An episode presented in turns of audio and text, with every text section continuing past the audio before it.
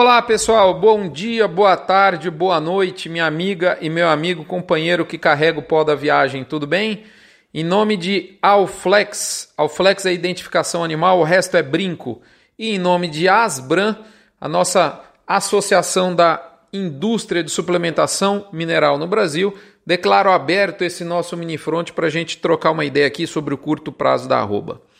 Moçada, nós estamos no maior nível de indecisão e eu diria de divergência de opinião dos últimos meses quanto ao nosso destino do boi gordo. Até o indicador Exalc B3 durante essa semana veio no estilo dente de cachorro, para cima para baixo, para cima para baixo. A indecisão da turma, na verdade, não quer dizer que haja volume de gente que aposte francamente na baixa da arroba. Inclusive, eu, eu afirmo que essa aposta é fraquíssima. Eu não gosto de falar a palavra impossível porque ela não existe no meu vocabulário de mercado. Mas é quase unânime, é fato, a aposta na firmeza do boi. E a questão é como essa firmeza vai se, se comportar. Aos que acreditam que o mercado deixe o galope e passe a um trote ou a um passo, ou seja, a alta desenfreada cederia lugar aí a uma a uma alta mais comedida, e aos que continuam apostando em um novo galope da arroba a ponto de pagar um quase inimaginável ágio de R$ 8,00 no contrato de novembro sobre o mês presente de outubro, mesmo o mercado estando nos picos nominais né, da história. Aquela história, né? Haja fé e haja coração. a análise dos fundamentos, né? É o que, é, para justificar o que a gente está vendo no mercado, hoje, no mercado físico, é o seguinte: a gente está vendo uma demanda interna patrocinada aí por esse início de mês de outubro, acompanhado de um feriado. Feriado que é quando uma, a parcela da população que pode né, e que está com a demanda reprimida acaba explodindo no consumo. É, e isso viabiliza níveis nominais recordes de preço do atacado em todas as referências que a gente usa aqui no front. É, são elas: CPEA, Radar Investimentos, Scott e Agrobrasil. Os dados mesmo da Scott mostram uma alta de 44,5% no atacado em 2020. E não é só o boi, vale lembrar que nesse momento a carne está acompanhada nessa empreita inflacionária pelo suíno, pelo canelinha amarela, né, o frango e pelo zoiudo.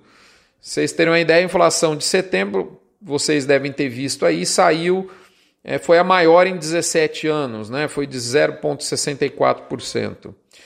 É, a gente vê é, as proteínas alternativas que eu acabei de dizer, só uh, um detalhezinho, elas seguem com boa demanda isso sustenta preço e, também elas estão impactadas pela explosão nos seus custos de produção. Farelo de soja, aquela história, quase que no preço de ureia e de adubo de antes de ontem. Né? O milho, que não deixa agora o goiano dormir por causa preocupado com a pamonha, né? Milho patrolou 70 reais na bolsa. É, um assinante nosso lá de Sorriso disse o seguinte: Rodrigo, há três anos o saco de milho era 12 reais. Hoje é 56 e se abrir a boca você fica sem. O DDG saiu de 240, foi para 650 e não tem disponibilidade de venda para os próximos 12 meses, está tudo comprometido. É, olha a situação. Isso óbvio que atinge também, né, moçada, o boi confinado, esse, esse impacto brutal. É, o milho, a gente viu aí problema de variação internacional positiva nos Estados Unidos, atraso das chuvas nossas aqui no Brasil, isso tudo acabou botando mais lenha na fogueira. A pergunta é: nesse cenário de custo de produção, como é que a arroba retrocede e as demais proteínas, né? É interessante observar pelos dados da Scott Consultoria que nem todo esse colossal aumento de preço está chegando para o consumidor final. O markup do varejo caiu de 54,5% para 25%. Se você comparar a primeira semana é, é, do ano passado, a primeira semana de outubro de 2019, com essa semana agora, que foi a primeira de outubro. O que, que é markup? Markup é a diferença entre a mercadoria, de, o preço da mercadoria que o varejista compra e o preço que, dessa mesma mercadoria que ele vende. É, no caso da carne, caiu de 54% para 25%, ou seja, o que o varejista está colocando em cima do produto carne adquirido para vender para o seu consumidor é menos do que ele colocava no ano passado. Está ajudando a segurar um pouco dessa alta do atacado. Nem toda essa alta está chegando no, no varejo, no consumidor, melhor dizendo. A alta está chegando no varejo sim, mas o varejo diminuindo sua margem, seu markup, ele protege um pouco o nosso consumidor. Bom, isso é o que está acontecendo agora, tá? É, só um detalhezinho, essa questão do markup é interessante isso, markup menor, porque isso ajuda a explicar porque uma alta brutal na carne acaba não não tendo na mesma magnitude impacto em consumo negativo. Bom, e daqui para frente? Vamos lá, vamos analisar os fundamentos. Primeiro, oferta. Cara, assim, é quase uníssona a ideia de que nós vamos ter menos boi pronto em novembro e dezembro do que a gente tem hoje. Então, para mim, a oferta está posta. É daí para baixo. Mercado interno. Tudo bem, ele pode até perder a glicosezinha na veia do Corona Voucher, mas ele vai ganhar uma dinâmica naturalmente aquecida de final de ano e vai ganhar também um pouquinho de dinheiro na veia pelas eleições municipais que quase ninguém está falando. Esse, esse, esse, esse, esse filme, né? esse, esse teatro da eleição municipal já começou. Quer um, um teste? Faz o teste do pedreiro. Liga para o seu pedreiro de confiança, ou se você não tiver, procura um amigo, uma amiga que tenha. Pega o telefone dele, busca ele, busca um que esteja livre para começar um serviço para você na segunda-feira. Trocar um piso da sua varanda, por exemplo. Não é?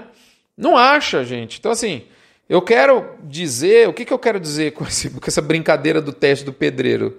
Pode fazer, pode fazer se é que você não fez. E não é só pedreiro, ferragem, cimento, material de construção de maneira geral, cachorrinho de madame, eu já falei isso aqui, né? Cachorro Lulu da Pomerânia, de madame e de madamo, né? Que hum, não é só mulher que gosta de cachorrinho, eu, por exemplo, adoro esses cachorrinhos. Então, moçada, faz o teste. É, Lulu da Pomerânia tem encomenda de ninhada, moçada. Um cachorro que custa aí de 3 a 7 mil reais. Tá certo? É, o que eu quero dizer é que a demanda interna de final de ano também está posta, ela está firme. E se for para ter uma mudança grande, para mim é até melhorar, mas eu acho que ela fica daí para melhorar um pouco. Não é, não é uma coisa também tão violenta. É, e aí, então, assim, os que apostam uma nova disparada da arroba, na minha opinião, é, isso justifica na cabeça desse dessa parte do mercado, mas pela dinâmica de exportação do ano passado que ainda está na história dessa turma.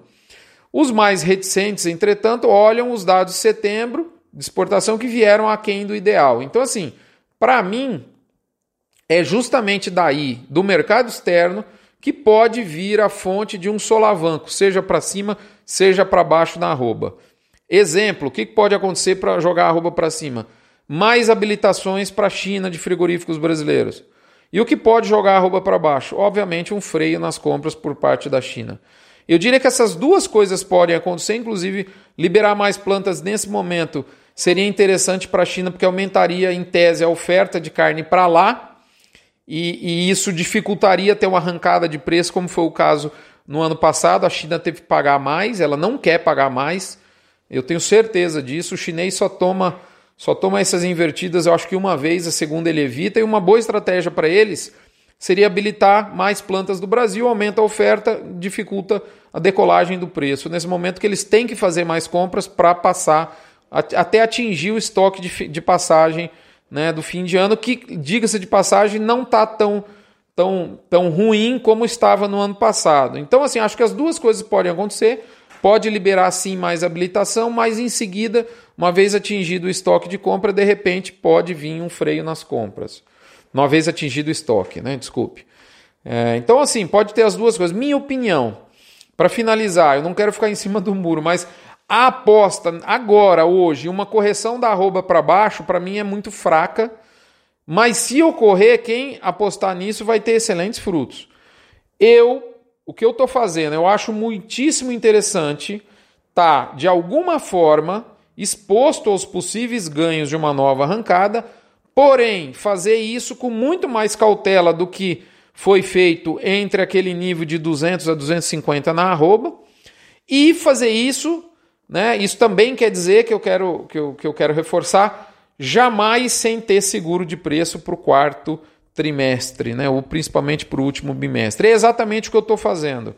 Né? Então, assim, está exposto a possibilidade de ganho, sim, é bacana, ele pode vir e pode ter, sim, mais um gargalo, até importante para a arroba performar, porém, com cautela, com cautela e, e, e com, na minha opinião, seguro de preço para o último bimestre, principalmente. É aquela história, moçada. A gente nunca sabe o que de fato vai acontecer, mas entre acertar e lucrar, eu prefiro a segunda opção, prefiro lucrar. Então, ou seja, eu me exponho à, à possibilidade de capturar mais valor na arroba com mais é, é, cautela e, por outro lado, me cerco de uma eventual derrocada se vier uma notícia ruim.